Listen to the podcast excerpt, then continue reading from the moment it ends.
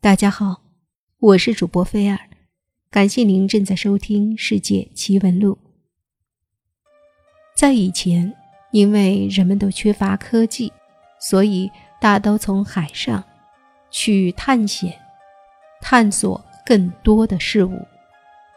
于是就出现了很多海上幽灵船的事件。幽灵船又称为 USO。是不明潜水物体的缩写。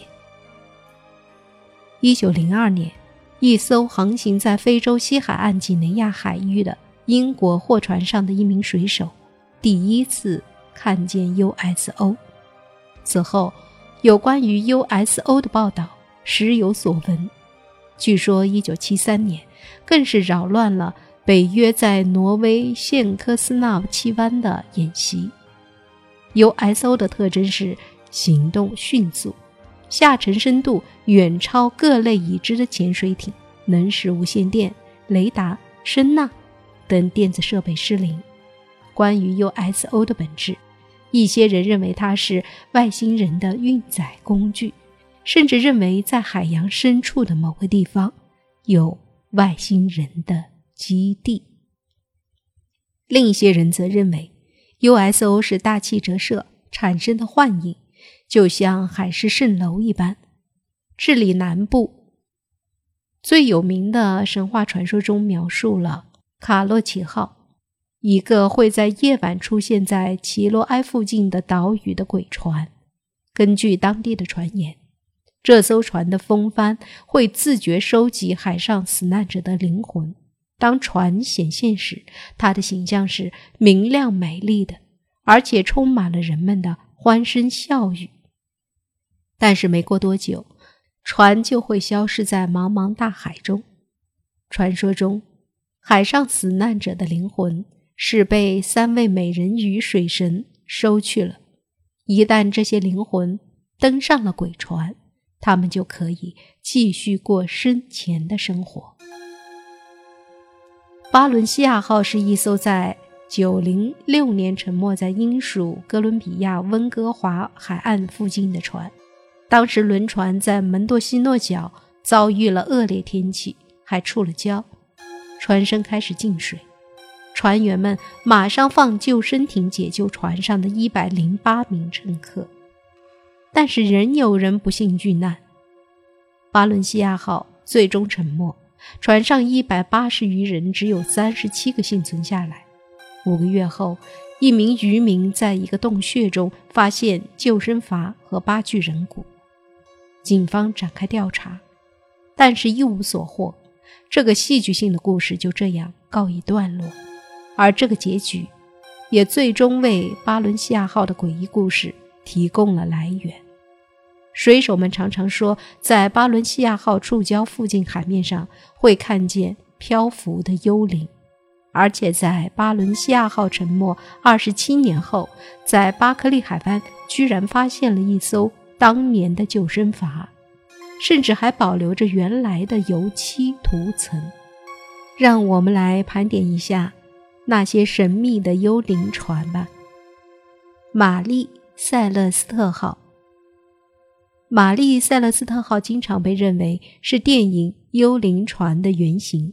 它建造于1861年的加拿大，曾被命名为亚马逊号。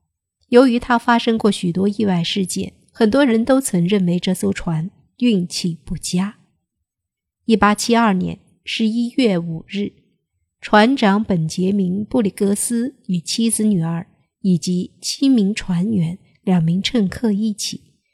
趁着这艘船出航，到1872年12月4日，被另一艘德格瑞蒂亚号发现，它已被遗弃在葡萄牙和亚速尔群岛之间的海域。尽管船只无损，船员却不见踪影。船上贵重的货物和值钱的东西都没有人动过，食品和饮用水还足够船员们再坚持六个月。由于没有合理的解释，该船曾遇到什么事，人们不得不幻想船员们是不是被外星人绑架了，或者遭遇了大海怪的袭击。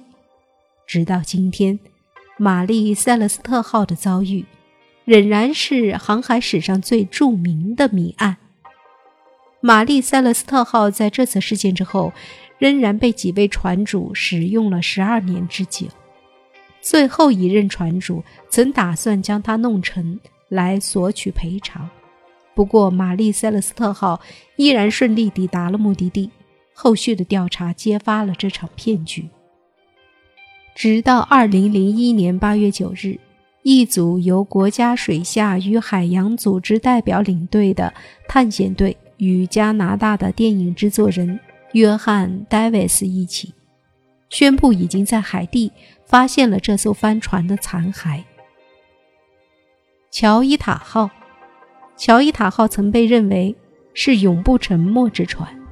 一九五五年，他与船上二十五名船员与乘客一起消失在南太平洋，五周后才被人发现。当时他船体倾斜着，半截儿浸泡在海水中，船上包括药品补给、木材、食物等在内的四吨货物也不见了踪影，救生艇也不见了。卡罗尔迪林号。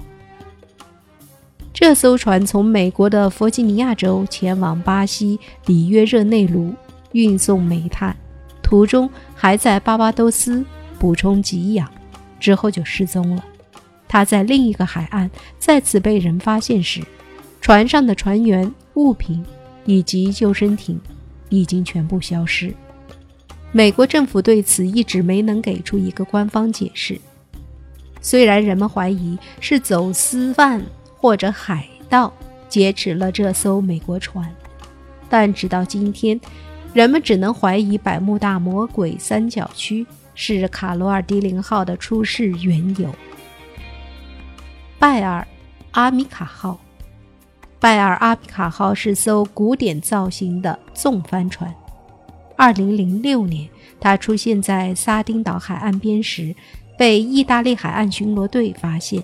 但上面一名船员都没有，只有吃剩下一半的埃及食物，用法语标注的北非海域地图，一堆衣服，一面卢森堡的旗帜和一块写着“拜尔阿米卡”的匾额。人们一度误以为这是一艘古船，后来通过调查才发现，这艘船当时属于一名卢森堡的男子。他为了逃税，才没有给该船进行注册。贝西摩号，一九三一年七月六日，这艘货轮从加拿大温哥华港起航。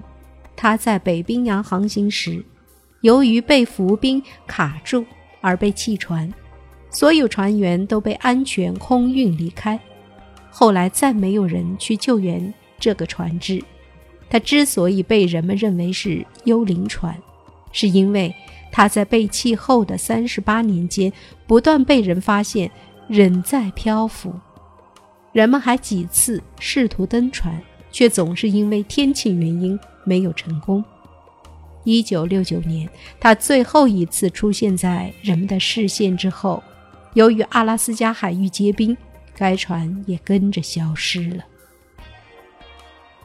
如果说对于天空，人们最感兴趣的是 UFO，那么对于海洋，探秘者最感兴趣的则是不明漂游船，也就是幽灵船。巴西一个家庭的奇遇引出的最新解释，获得了世界上权威的幽灵船探秘机构的承认。在幽灵船探索史上写下了精彩的一笔。遗憾的是，这家人为此付出了惨痛的代价。居住在巴西南部罗特尔镇的桑罗是一艘远洋船的大副，妻子 Lisa 是中学教师，大儿子布拉奇十五岁，小儿子摩尔八岁。二零零三年八月二十六日傍晚。一家人来到了南美洲马尔维纳斯群岛的阿根廷港，租好了一艘远程游船。